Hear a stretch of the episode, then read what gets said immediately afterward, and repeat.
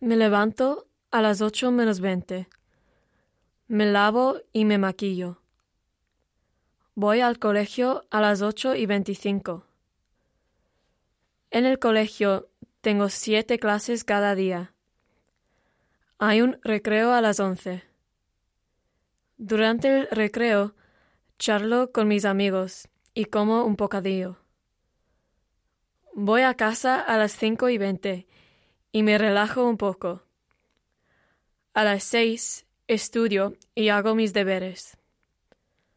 A las ocho y cuarto cenamos.